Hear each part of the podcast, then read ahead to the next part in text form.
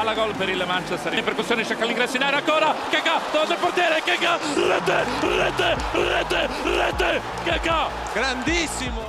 Calabria, Paquetá gol, Lucas Tolentino, Paquetá, Paquetá, Paquetá, de prima.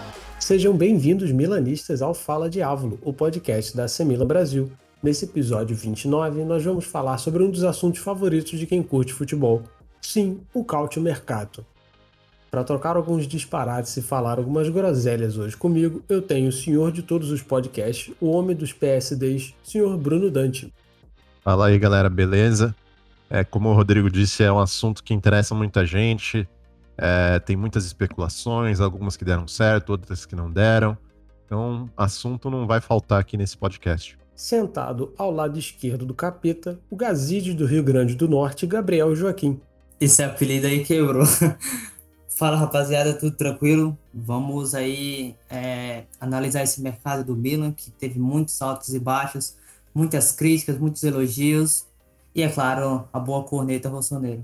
Na cabeceira dessa mesa redonda, o nosso único jornalista respeitável nessa equipe, além da nossa presidente, Charlie Moreira. Fala, Rodrigo, e aí, gente, tudo bom? Cara, esse apelido que você deu pro, pro Gabriel, pro GJ me quebrou demais, mano. mas, mas enfim, então, estamos aí, gente, para debater sobre o mercado, sobre o mercado, sobre a, as chegadas, as saídas dos jogadores que vieram, saíram do Milan. Então, assim, vamos, vamos fomentar esse debate aí. Por fim, sem direito a piada ruim e introdução bizarra, senhor Ítalo Amorim. Boa noite, boa noite. Tenho que admitir que eu dei risada com a introdução de todo mundo, mas a de Gabriel me quebrou demais. É, eu acho que é a primeira vez que eu tô participando de um podcast, então vai ser bom. Vai ser bom falar um pouco do mercado do Milan, pra cornetar quem não quis sair e pra dar uns elogios aí para quem chegou e acabou sofrendo um pouquinho no final do mercado. A gente espera que você volte no próximo para eu ter uma introdução legal para você também. Pode deixar, pode deixar. Espero que ele sobreviva aqui para voltar pro próximo, né? É, é, que ele queira voltar pro próximo. É, a questão é se ele quer voltar pro próximo.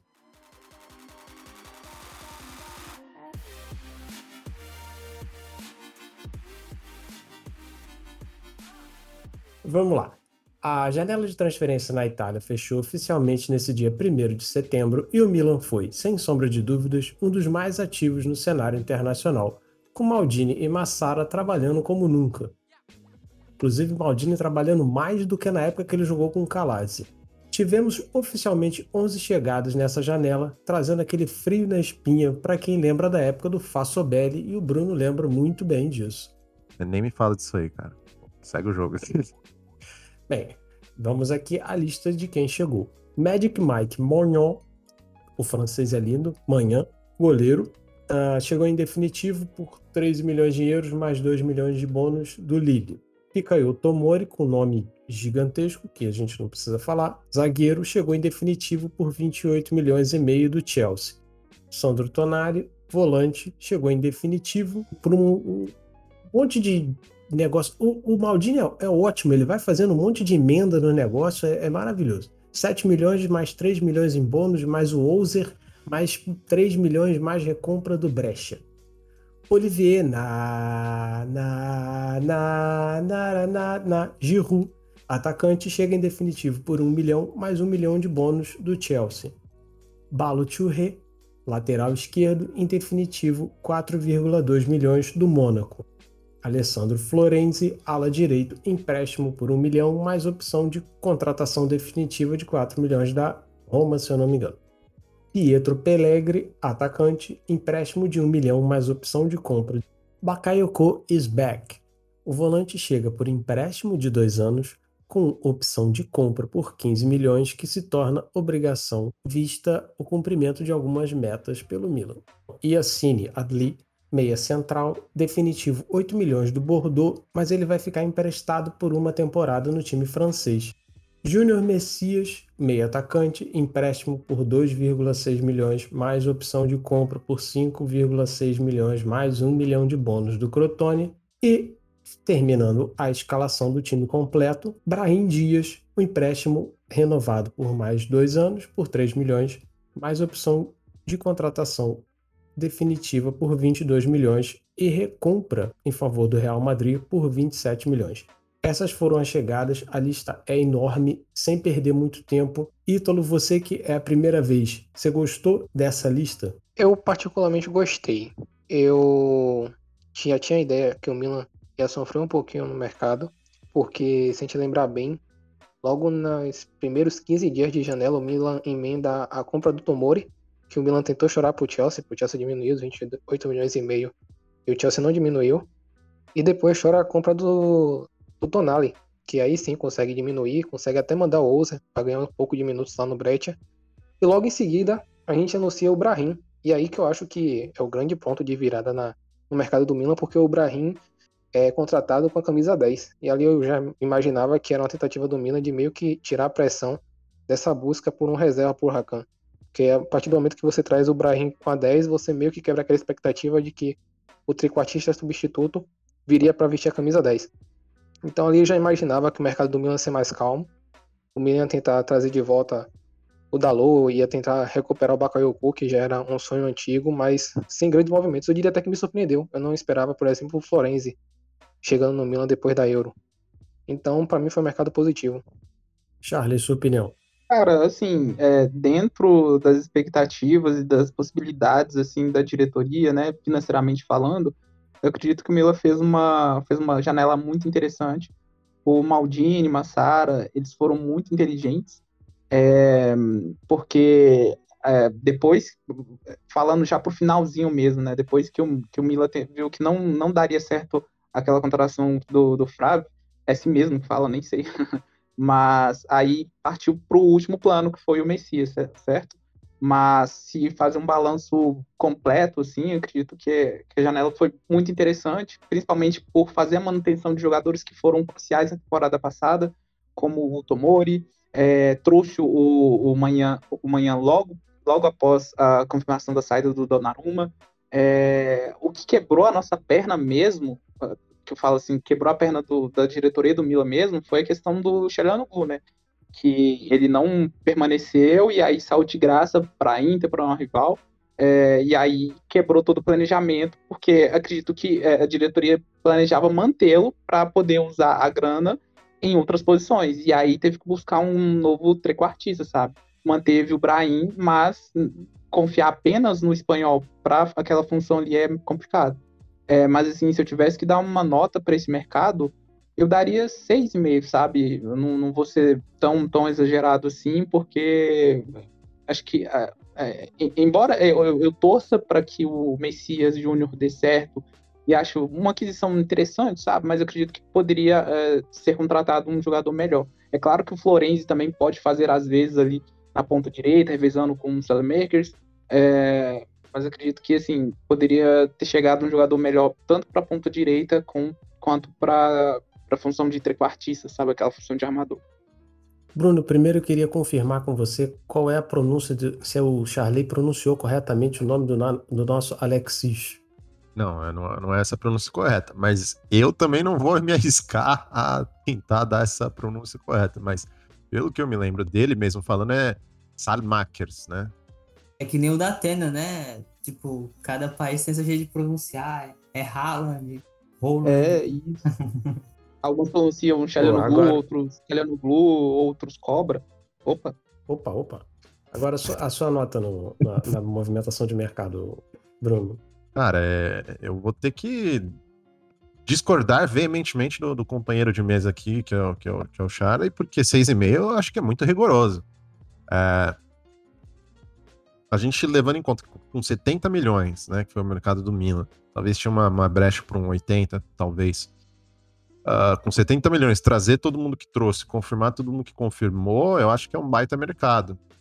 É, eu acho que os destaques, é, primeiro para quem fica, né? O Tomori eh, não tinha como, 28 milhões, é, barbada perto do que ele jogou, né? E se ele jogasse isso no Chelsea, só sairia por 60, 70 milhões. A gente sabe como é que é a Premier League. Então foi uma pechincha. Agora, do Tonali, é, é assim, é, como o próprio Rodrigo destacou ali no início, é, tem várias, vários asteriscos ali que o Maldini foi colocando que, que é, viram um negócio de mestre, né? Porque a, a, compra total do Tonali ia ser 35 milhões, né? Contando todos os bônus, era 10 milhões pelo empréstimo, 15 milhões pela é, opção de compra e mais 10 de bônus. Então, 35 milhões viraram 10 milhões do empréstimo, 7 milhões da opção de compra, 3 milhões de bônus e mais o Ozer lá. Ou seja, um negócio que era de 35 virou um negócio de 23. Então, isso sendo que 3, né? 3 milhões é, é referente ao valor avaliado pelo Ozer. Então, assim, é, fora que o Tonali ainda abaixou o seu salário. Então, negócio de mestre. Uh, e também eu acho que os outros dois principais destaques é o, o Milan ter trazido manhã do, do, do, do Lille. Tava lá só com a mala pronta esperando o Donnarumma não renovar. Já tava, inclusive, no aeroporto ali, né? Já esperando para embarcar. No dia seguinte já tava em Milão. E o outro destaque é o Giroud, né? É, o Milan conseguiu trazer um atacante experiente, que já tinha participado de grandes competições, campeão do mundo, jogou Champions, fez gol em Champions, por um valor relativamente baixo, até por ser um atleta mais, mais veterano, mas só que ele tem todas as características que o Milan precisava, que era um jogador que fosse bom de pivô, que fosse bom de tabela, fosse bom no jogo aéreo. Então, ele se torna o substituto ideal do Ibrahimovic. Não só um substituto, mas eu vejo o Giroud nessa temporada como um décimo segundo jogador já que o Ibrahimovic não deve jogar tantas partidas. Fala, GJ. É, pegando um pouco do que o Charlie falou, é, entra muito essa questão do, do elenco, né, do Milan. Você, na última temporada, o Milan teve problemas com lesões. Se eu não me engano, nós conseguimos repetir a, a escalação dita como ideal apenas em seis partidas. E o Milan venceu cinco e empatou um jogo, se eu não estou enganado. Então, você vê um elenco que só consegue jogar junto praticamente 6 de 38 rodadas, é um elenco que sofre muito com, com diversos problemas. Teve a questão da Covid, teve suspensões, teve lesões, inúmeras lesões, principalmente com o Ibra. Então, você reforça esse elenco trazendo peças pontuais é, para esses atletas que eventualmente apresentaram algum problema na temporada passada você dá uma estabilidade maior de trabalho para o treinador. É, você, no ano passado, a gente tinha muito receio daquela coisa do Ibra se machucar. Ah, o Ibra se machucou, e aí quem joga? O Leão de falso 9, o Rebite de falso 9, eles jogam mais pelos lados, principalmente pelo lado esquerdo. E hoje não, hoje você. Ah, o Ibra não está disponível? Beleza, tem o Giroud. Então você já tem aquela noção um pouco melhor do que o seu elenco é capaz de entregar a partir de, um, de uma situação de dificuldade. É importante também a compra em definitivo do Tomori. Eu acho que quando na janela passada, na janela de verão passada, quando o Simacan não veio, os detalhes e o Milan ficou sem um zagueiro para começar a temporada e a gente ficou naquela, pô, faltou o zagueiro, faltou o zagueiro, como é que a gente vai jogar sem zagueiro? E aí vieram as lesões do final de ano, e no começo do ano, o Maldini foi lá no Chelsea e trouxe o Tomori. Para mim, essa foi uma, a contratação da temporada passada. E eu acho que, como o Bruno falou, esses 29 milhões de euros acabaram saindo como uma pechincha. E por fim, eu acho que a contratação do Brian Dias, a renovação do empréstimo dele por mais dois anos, não gosto dessa cláusula de recompra do Real Madrid, mas se eu não me engano, ela tem um prazo de validade. A partir do momento que o Milan comprar ele, o Real Madrid tem apenas um ano para comprá-lo de volta, caso queira, por 27 milhões de euros. E ainda assim eu não gosto, por mais que seja uma cláusula que tenha validade, principalmente porque esses dois anos podem ser cruciais para o desenvolvimento do futebol do Brahim, que teve uma crescente no final da temporada passada e que começou essa temporada agora muito bem. Então, essa margem de progresso dele é muito grande. É, e o Milan corre o risco de praticamente preparar um jogador para uma outra equipe levar. Mas o Real Madrid geralmente não, não reaproveita esses atletas, então eu confio que ele possa jogar bem e ficar aqui no futuro. Ah, e a nota final, é claro, eu vou dar um 7 modesto pro, pro Maldini. É, poderia ter sido melhor, eu acho que essa questão de trazer um substituto pro Tchalanoglu é, faz muita diferença na minha, na minha, na minha votação final, principalmente porque ele vai obrigar o Pioli a fazer umas mudanças táticas. Não sei se foi opção do próprio Pioli para alternar eu estava até comentando com o Bruno um dia desses é, sobre a função que o Brian exerce. Ela é um pouco diferente da que o Tcharanoglu fazia, porque o Brian ele cria os espaços, ele tem o recurso do drible, da velocidade. Então ele atrai a marcação para ele para deixar o, os companheiros livres. E o, o Hakan não, o Hakan ele era mais cadenciava mais o jogo, tentava quebrar a linha defensiva através do passe ou do, da finalização de fora da área. Então são características diferentes que eu não sei se foi uma decisão do Pioli é, buscar um, um meia dessa qualidade para fazer essa função ou se foi falta de opção mesmo dentro do mercado. Acho que foi falta de dinheiro mesmo, porque é, eu, eu sinto que eles não têm tanta confiança no, no, no futebol do Castilheiro, por isso que esse último perfil do, do, do Messias, né, que se a gente pegar o Favre também era era mais ou menos nessa linha, o próprio Illicit, né? Eram todos jogadores canhotos que podem jogar também de trequartista, mas que podem jogar pela direita. Então era meio que. É, nós temos, sei lá, 10 milhões. A gente precisa trazer um cara que de repente consiga fazer as duas. Acho que por isso que no fim acabou não vindo um trequartista. Solta o Márcio Braga aí, edição. O, o que está acontecendo aqui no Flamengo é exatamente o seguinte: acabou o dinheiro não tem dinheiro. Acabou o dinheiro, né? melhor, melhor declaração. Agora, depois do podcast, é, é, bom que o Gabriel faz um podcast dentro do podcast. É, eu queria perguntar para cada um qual foi a contratação favorita, começando com, com o Bruno. Vai, Bruno. É, a minha contratação favorita, para o desespero de alguns que comentam lá no nosso Twitter, foi o Olivier Giroud né? Como eu falei, é, é um cara experiente que vai agregar bastante pro, pro, pro time. Uh, eu acho que as pessoas têm que prestar bastante atenção no futebol dele, é muito mais enquanto ele potencializa todos ao redor dele do que os gols que ele vai fazer. Então pode ser que ele termine a temporada sem números tão grandiosos do ponto de vista tanto de gols ou até mesmo de assistências, mas se vocês pegarem os melhores momentos da partida contra o Cagliari, você vai ver que ele deixou o Rafael Leão na cara, fez um passe bom pro, pro Rebite. Tem um, diversos pivôs que ele acabou fazendo é, durante o jogo que permite o time não só desafogar, às vezes, quando não consegue sair curto, ou às vezes quando a pressão do adversário está dificultando a, a saída de bola e tudo mais, mas também ele vai poder potencializar outros que, outros que, que vêm de trás, de repente o próprio é, o próprio Brian Dias vindo de trás, o, o Leão, o, o Samakers. Então acho que todos eles têm a ganhar com um jogador que sabe conectar tão bem quanto o Giroud. Ítalo, qual foi a sua contratação favorita nessa janela?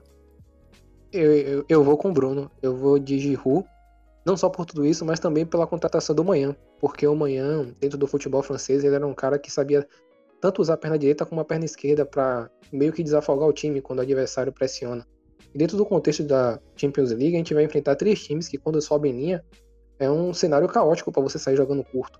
E por mais que o Brahim consiga achar esses espaços que ele faz quando a gente tem a bola dentro do campeonato italiano, eu acho meio inviável que a gente consiga fazer isso com ele com tão pouco físico dentro da Champions League, porque aí a gente enfrenta meios campistas mais físicos, por exemplo, contra o Liverpool, se a gente coloca um embate do Brahim Dias com o Nabi Keita.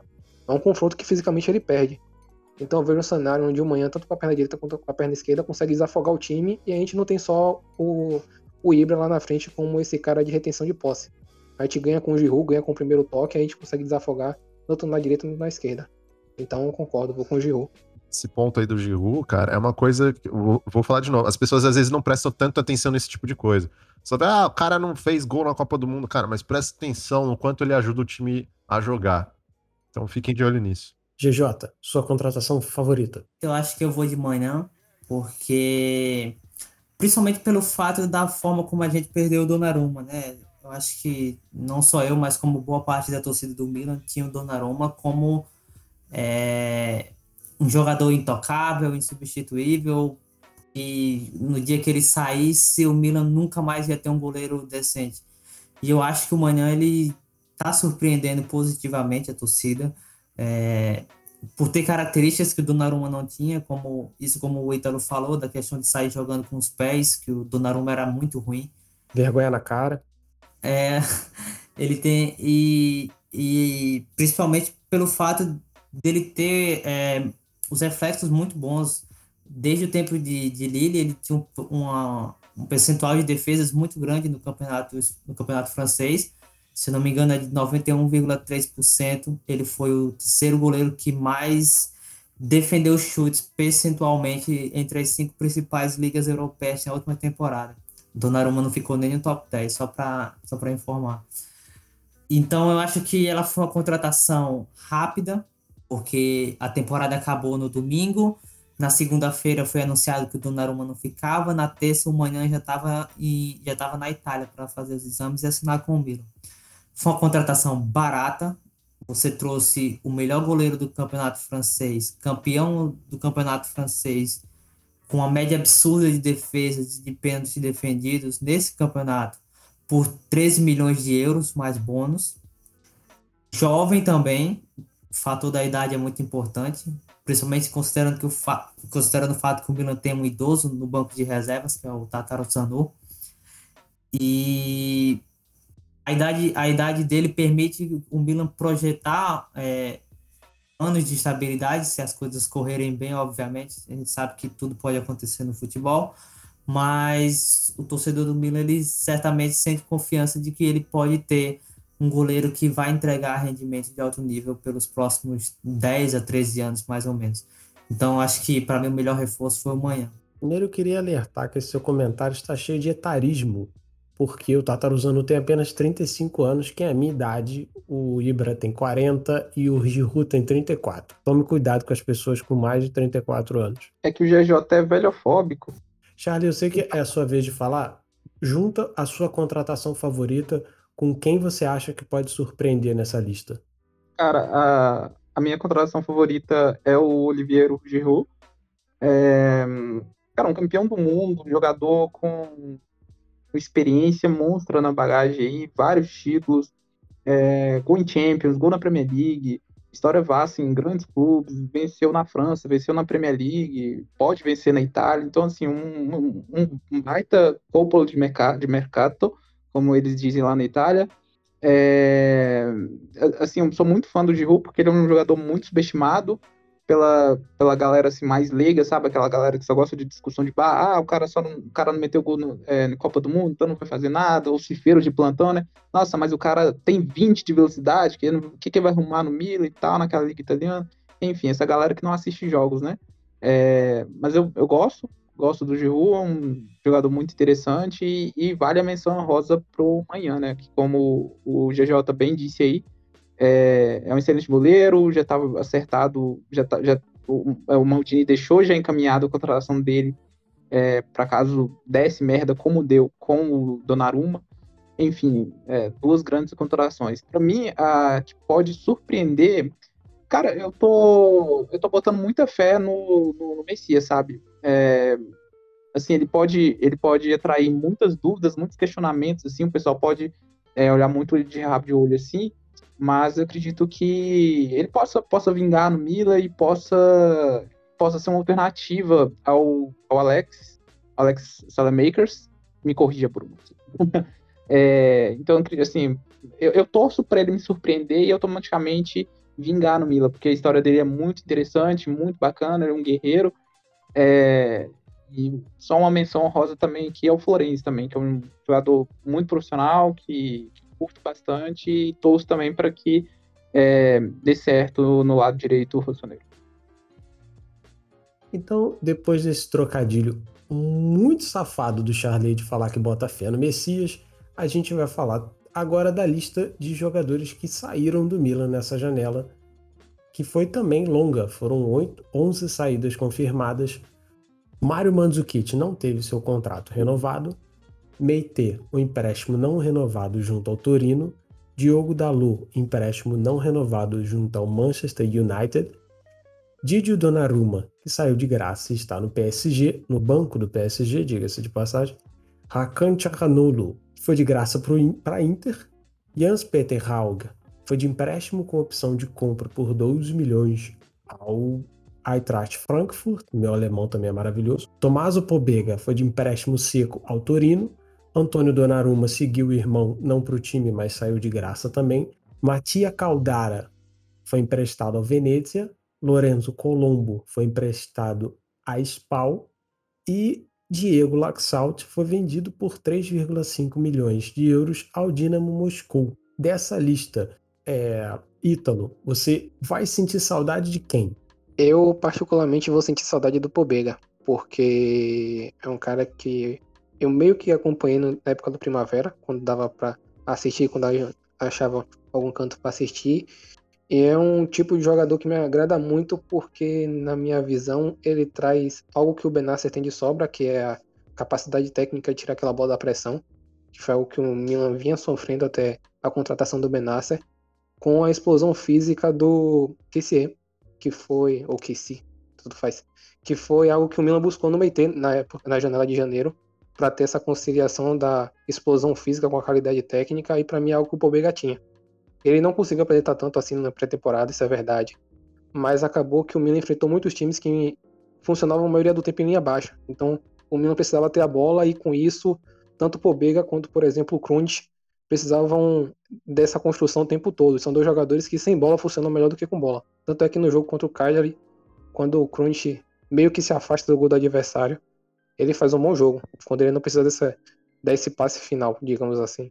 Então é um jogador que eu vou sentir falta mas eu acho que o empréstimo pro Torino vai fazer muito bem para ele. Vai voltar não só mais maduro dentro do, dentro do cálcio, como também mais adaptado, digamos assim, ao nível competitivo. Faltou alguém nessa lista de saídas para você? Ah, com certeza. O Castilheiro, pelo excesso de quero ficar dele, e até eu achei estranha a troca dele de empresário no meio de uma negociação que ele estava saindo para a Real Sociedade. Talvez fosse da intenção dele mesmo ter essa quebra. E o Conte, por mais que eu goste do Conte, eu acho que dentro do contexto que o Milan se aplica hoje, ele meio que peça solta, principalmente porque a gente tem o, traz o Florenzi que tem essa característica, o Calulu também, na época de Lyon na base, era um jogador que fazia a segunda linha, às vezes era ponta, às vezes era lateral, e aqui no Milan meio que quebra o galho de zagueiro de lateral. Então acho que é um cara que vai ficar sobrando, mas bora ver, bora ver, porque o Pioli acabava usando bastante ele em 19 e 20. O que é que se espera dele? DJ, de quem você vai sentir falta e quem você sentiu falta nessa lista de saídas? Cara, para delírio da, da imensa torcida do Miro no Twitter, eu vou sentir falta do Rob. Eu acho que ele não foi aproveitado como deveria, mas eu não condeno a venda dele do ponto de vista financeiro. Ela foi uma oportunidade de mercado, o Milan comprou ele por 5 milhões de euros, vendeu por 12 em menos de um ano e com ele atuando muito pouco. Mas é aquela coisa, talento ele tem. Se ele encontrar uma equipe, um treinador que possa fazer o futebol dele deslanchar, eu acho que o Milan vai se arrepender futuramente. Mas não, não lamento a escolha do ponto de vista assim técnico, porque o Milan optou por manter o Leão ao, ao Hog. Então, é, para mim, o Leão ele tem mais potencial de, de decidir jogos do que o, o, norueguês. E espero que nessa temporada ele finalmente acorde, né? A gente sempre fica naquela coisa de ah, o Leão agora vai, vai decolar e, e ele começa bem e depois diminui o ritmo. O que eu senti falta na lista foi o Castilheiro, óbvio. É, tem aquela questão da torcida aplaudir ele no último domingo. Eu acho que isso influenciou o fato dele não querer sair hoje. É, passa muito também pelo lado psicológico né, dele. O Castilheiro ele não é um jogador ruim. Ele vive um momento ruim. Eu acho que é, são duas coisas diferentes. O Villarreal ele, ele era um, um bom jogador. E, e aí entra uma série de fatores que influenciam esse desempenho dele. Não vou entrar no mérito aqui, mas eu acho que o, o tempo dele no Milan para mim acabou. Bruno, sua opinião? É, cara, eu, vou falar o mesmo que o Gabriel. Acho que vou fazer coro às vozes da, da Milan, Milan Twitter, porque realmente o, o Haug é, é, um, é um nome que vai fazer falta. Eu sinto que, que ele é um jogador que tem tudo para tem um grande potencial para explodir. Mas, infelizmente, todo o cenário convergiu para que ele saísse. Ou seja, é, ele é um ponto esquerda que não é um atacante, coisas que o Rebite e o Rafael Leão são no esquema do Milan. Então, já tem uma incompatibilidade tática. Claro, o, o, é, poderia ser uma alternativa diferente, mas do jeito que o Pioli vê o jogo, geralmente ele gosta de reservas equivalentes. Então já tinha essa questão, né? Uh, fora isso, é, como o Gabriel disse, era um. Milan comprou por 4, 5 milhões e vendeu por, por 12 mais bônus, então é, uma, é um puta ganho de, de, de valores em relação ao, ao minuto, minuto, que ele teve de jogo, é, em relação a um ano você conseguir um, triplicar o valor que você pagou, então tudo isso leva em conta. Fora que às vezes as pessoas se esquecem, mas uh, os jogadores também têm sua própria vontade. E eu duvido que o Raul queria ficar no Milan sabendo que ele era uma das últimas opções. O moleque quer jogar também. Então, é, eu acho que tudo convergiu. A vontade do clube, a vontade do jogador, a questão tática, e infelizmente ele saiu.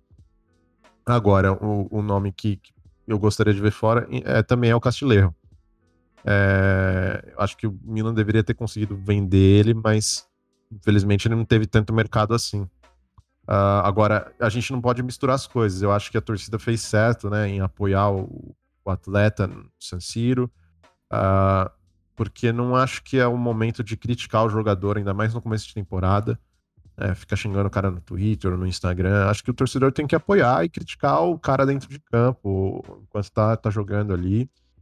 E, e, como o próprio GJ disse, no, no vida real não era um jogador que ia tão mal assim. É, não sei se ele vai conseguir se recuperar aqui no Milan. Mas a gente já viu ele jogar mais bola pelo Milan. Então, assim, a esperança é que ele consiga fazer algo útil pro, pro time. É, então, eu, eu, endosso os comentários do, do GJ e do, do Bruno.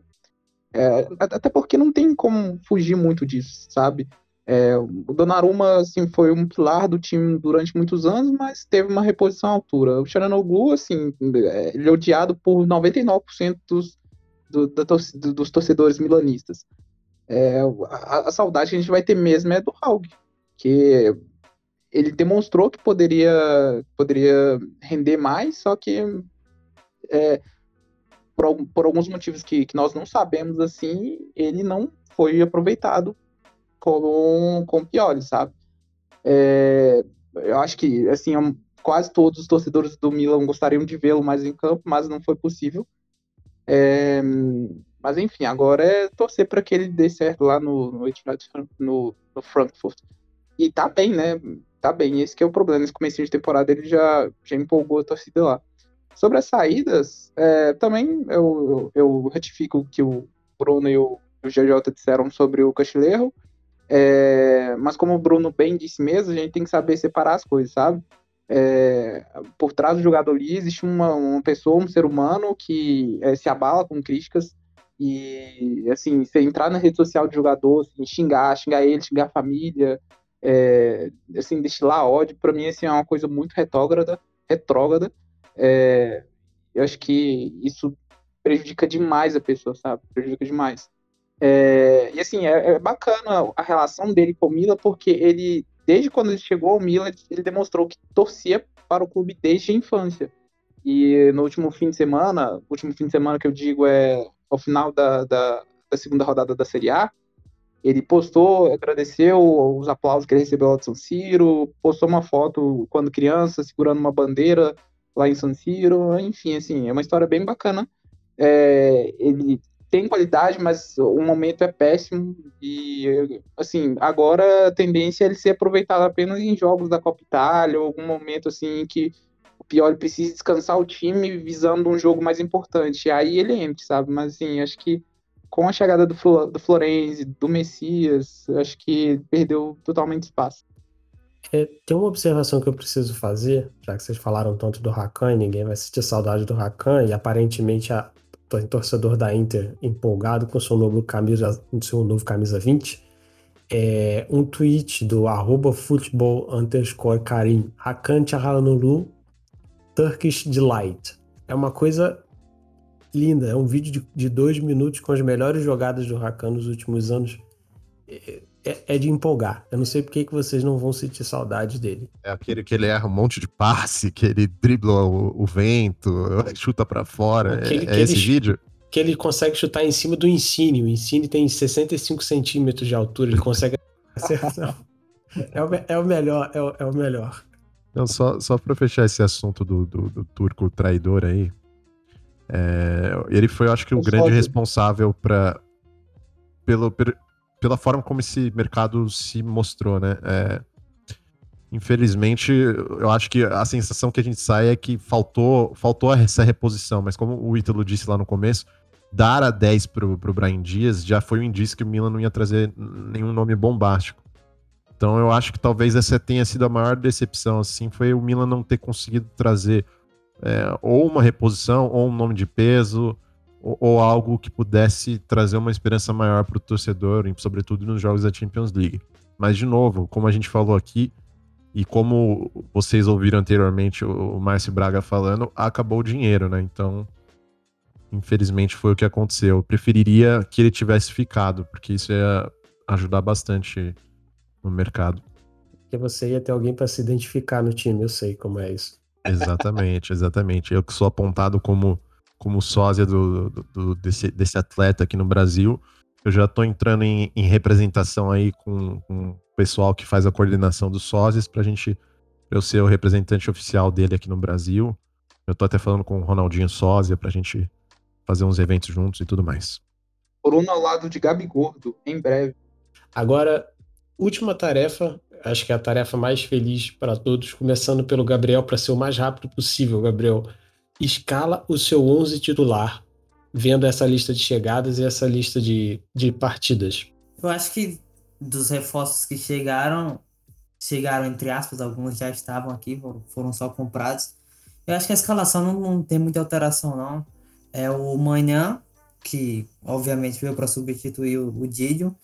É, Calabra, que é Tomori, Tel, aí Benacer, Kessi, Salmaques, Brian Dias.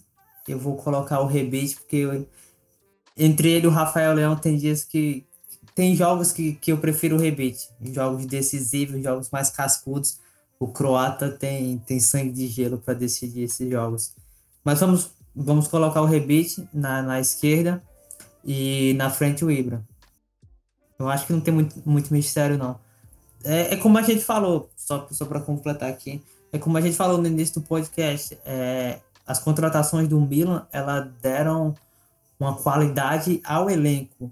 Não, não foi uma modificação radical para os 11 iniciais, não foi aquela coisa de ah, a gente precisa de um, de um ponto, a gente precisa de um lateral, precisa de um zagueiro titular, precisa de um goleiro titular, precisa de... Não, é, é, as contratações elas foram focadas em dar alternativas não tem o Ibra, joga o Giroud. Não tem o Leão, joga o Rebite. Não tem é, o Salmac, joga o Júnior Messias. Não tem o, o, o Kessi, joga o Bakayoko. São essas, eu acho que foi esse o objetivo do, do Maldini nesse mercado. Foi dar alternativas de níveis parecidos com os que já jogam na, de forma titular. Olha, eu vou, vou poupar tempo do nosso apresentador e tempo do nosso ouvinte. Minha escalação é idêntica à do Gabriel e os comentários que eu faria são idênticos ao que ele fez. Então, só assina embaixo. Idem. Então só eu colocaria o Leão. Porque por puro fanatismo. Deus, Rebite, para mim, é um jogador mais completo, é um jogador que tem uma capacidade decisiva muito maior. Mas o Leão, para mim, tem uma qualidade técnica aqui dentro do elenco do Milan. É, hoje eu não sei se alguém chega no nível dele de decisão no um contra um. Então, para mim, é um desafio que o Milan não tem na direita com o Alex. Eu preferia que tivesse, porque aí eu dormiria tranquilo com o Rebite na esquerda para fazer a diagonal que ele faz muito bem. Mas como o Alex entrega em muita coisa e nisso ele peca, eu iria com o Leão. Só isso. Ô, ô, ô, Ito, o problema do, do Leão é só constância, né? Tipo, se ele mantivesse o nível em todos os jogos assim, um bom nível, não o, o nível ruim, mas se ele não tivesse um bom nível assim, em todos os jogos, assim, a gente tava, tava no céu, tá ligado? Mas o problema é manter essa constância, manter a cabeça no lugar, manter a concentração, etc. É, às vezes para... Pode falar. Pode falar, pode falar, pode falar. Às vezes a minha impressão é de que ele meio que se desliga do jogo. Aquele jogador que tem aquele famoso vídeo do, do Daniel falando do Messi que o Guardiola odiava que ele ficasse dando passe diagonal pro Messi, só que ele dizia pro Guardiola que se o Messi não tocasse na bola de dois em dois minutos, ele desligava. É a impressão que dá com o Leão. Quando o Leão passa tipo um minuto e meio, dois minutos, sem ter a bola no pé para fazer aquele jogada de um contra um dele, ele meio que desliga. Aí quando ele recebe essa bola, ele já recebe essa bola meio que frio no jogo. Aí o primeiro drible que ele der, ele erra. Aí desmotiva totalmente. Quando ele dá esse primeiro drible ele acerta, aí o jogo dele cresce. Tanto é que naquele jogo do Milan contra a Inter, que logo no começo do jogo ele passa do Kolarov, dá um sorrisinho e cruza pro Ibra, ali ele faz o grande jogo dele, porque no primeiro que ele recebe, ele vai para cima, ele acerta e ali ele ganha confiança no jogo. Mas se você perceber assim, no começo do jogo, no começo do segundo tempo, o primeiro, segundo drible que ele tenta, ele erra, ele meio que desmotiva. Ele não vai tanto atrás da bola, ele, ele evita receber essa bola. E quando ele recebe meio morno, ele não faz um grande jogo. Por isso que para mim, contra o Cagliari foi uma surpresa, porque ele recebe a bola do, do Giroud, ele meio que demora logo no começo do jogo, perde aquela chance e depois ele não desmotiva, ele não desliga. Tanto é que o Milan toma Sim. o gol e ele que toma meio que a atitude pro segundo gol sair logo depois. Essa, essa disputa Rebite e Leão aí, eu vou ter que dizer. O, o Rebite é o jogador ruim que eu amo, e o Leão é o jogador bom que eu odeio. Entendeu? Pra ficar na, na polêmica aí. Mas brincadeiras à parte aí, o, o Leão tem tudo isso que o Ítalo falou, né? Que realmente, quando ele não se conecta no jogo, ele desliga facilmente. Vamos torcer para que, pra que isso mude essa temporada, mas é por isso que eu não coloquei ele no meu time ideal. E uma curiosidade, eu fui aqui pesquisar, porque normalmente acontece o contrário, o jogador quando ele tem essa dificuldade cognitiva, digamos assim, de desligar do jogo, ele prefere dar mais toques na bola, mas no caso do Lennon, o toque dele é mais objetivo. Por exemplo, quando ele atuou de falso 9 contra a Atalanta, ele acabou tocando mais na bola do que no jogo contra a Inter, que o Milan ganha. Então ele tem meio que essa característica de. O toque dele é mais explosivo, ele não é aquele jogador que consegue diminuir o ritmo do jogo. Talvez seja a principal deficiência dele, porque tem jogos que realmente não precisa ele manter essa, tempo, essa temperatura alta o tempo todo. Tem jogo que você meio que entende que o adversário precisa cansar sem bola. E não, ele quer um contra um o tempo todo e nessa a gente pode acabar perdendo uma bola em transição. Tanto é que naquele jogo contra a Juventus, que o Milan perde de 3 a 1 ele perde o gol do empate numa dessa.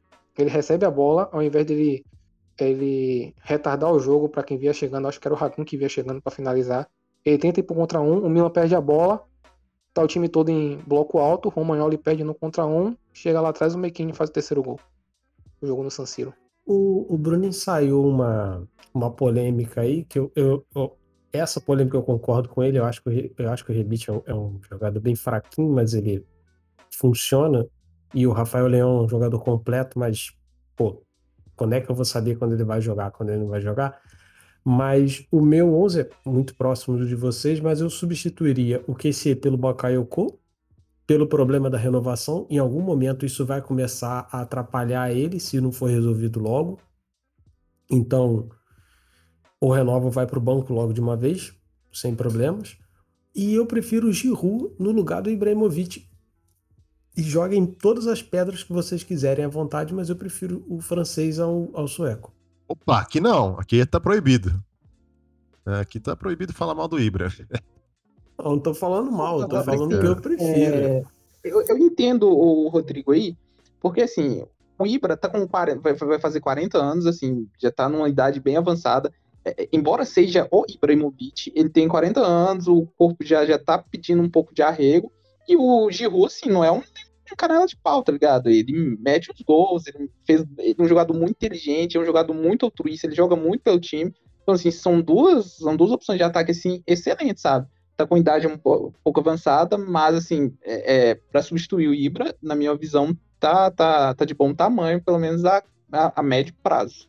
E, Cara, brincadeiras à parte prazos. também. Brincadeiras à parte, é como eu falei, né? O, o Giroud vai ser meio que o 12 jogador, né? Ele, ele vai ser praticamente um titular. Sim. Até porque é difícil imaginar que o Ibra vá passar a temporada toda sem se machucar, né? O Giroud foi uma contratação certeira nesse, nesse quesito. Você vai dar um, um descanso a um jogador que pode lhe entregar um, um bom futebol, como é o caso do Ibra, mas que esse jogador também precisa algumas vezes é, dar um, um, repouso, já que ele não é mais tão jovem assim. Bom, bom. Nem foi tão, nem foi tão polêmico assim. Bem, ah, eu queria agradecer vocês por terem escutado até agora esse monte de palhaçada. É, pedir para vocês seguirem e acompanharem a Semilan Brasil nas redes sociais. Um abraço para vocês e até o próximo Fala Diabo.